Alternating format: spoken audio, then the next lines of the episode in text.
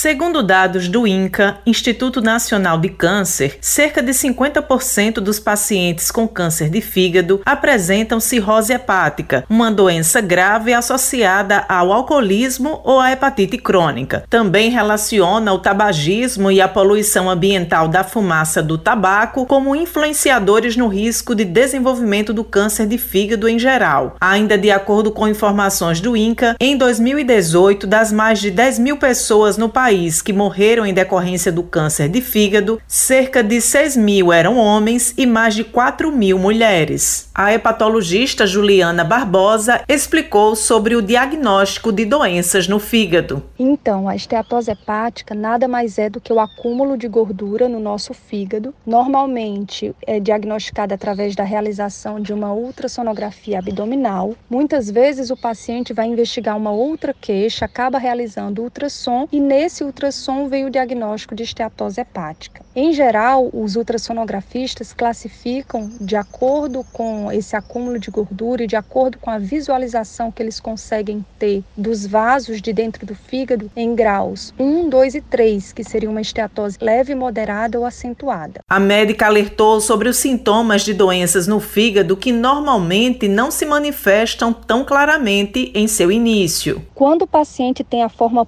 pura da esteatose, que é a presença da, da gordura no fígado, que é evidenciada através do ultrassom de abdômen sem outras alterações, ou quando o paciente tem a forma de esteatohepatite, que é a forma inflamatória, em que eu posso ter alteração de algumas enzimas do fígado, normalmente esse paciente não tem sintoma nenhum. O que acontece é que nas formas mais avançadas, quando evolui com cirrose ou mesmo com câncer de fígado, aparecem os sinais que são típicos dessas condições. Então, o paciente ele pode ter sangramentos pela boca, o paciente pode ter água na barriga, que a gente chama de ascite, o paciente pode ter algum grau de desorientação, que a gente chama de encefalopatia, pode ter uma perda de peso acentuada a hepatologista ainda esclareceu sobre as possibilidades de recuperação do órgão doente. Se ele já tem um câncer de fígado, é preciso a gente avaliar como é que está a função do fígado dele e qual o tamanho desse tumor para a gente definir qual a melhor estratégia para esse paciente. Se ele pode ir desde uma cirurgia com retirada desse tumor até realmente a substituição completa do fígado por um fígado de um doador, que é o transplante hepático. Josi Simão para a Rádio Tabajara, uma emissora da EPC, empresa paraibana de comunicação.